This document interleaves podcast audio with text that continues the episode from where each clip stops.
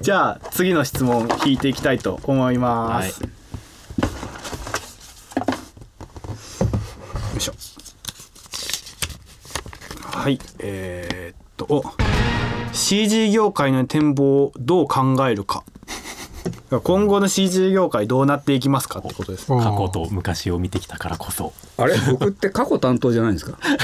僕やっぱあの過まあ。去これまでの CG の歴史を見てきた人間だからこそ考える展望みたいなことですね、そうですね。ああちょっと難しいな。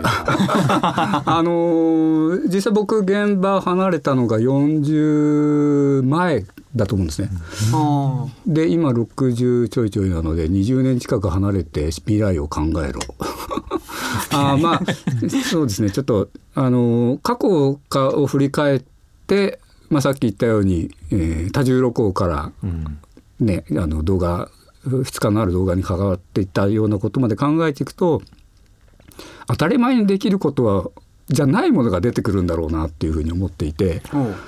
まあ、おあおむねこさんって新宿で暮らしてるのかどうか知らないですけどああいうようなイベント映像って今までなかったじゃないですか。なるほどあの日々帰っております。あ日々帰ってます出向寮に帰っております。あじゃあ今頃新宿のあの辺りっていうからからなんですけどねあからから 新宿のねあの街角に、ね、猫が住んでると思うんですけれどもそこがお家だそうですねそうですね。はい。ってことにしましょう。は いまあ、ああいうような映像っていうのが逆に普通になってきたりとか、あとん今だとその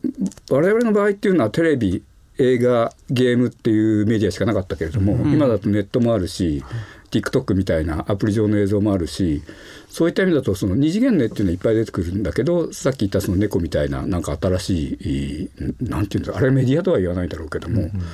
なんかそういうこう全く違った何かが出てくるんじゃないかなっていうふうに思っていてでそれをそれに食らいついて本当にそのあら新しいメディアになってくる何かが出てきたら面白いんじゃないかな常に四角い枠の向こう側で何か映像が出てくるだけっていうのは多分どっかで。まあ、終わるってことはないと思うんだけどもこれ以上大きな発展はないんじゃないかなっていうふうにはちょっと思ってます。資格を超えたそのそううんその先の展開展望ってところですね。なんかそういう方がわ面白いですよね。ちょっとワクワクするような。うん、そうですねはい、ありがとうございます。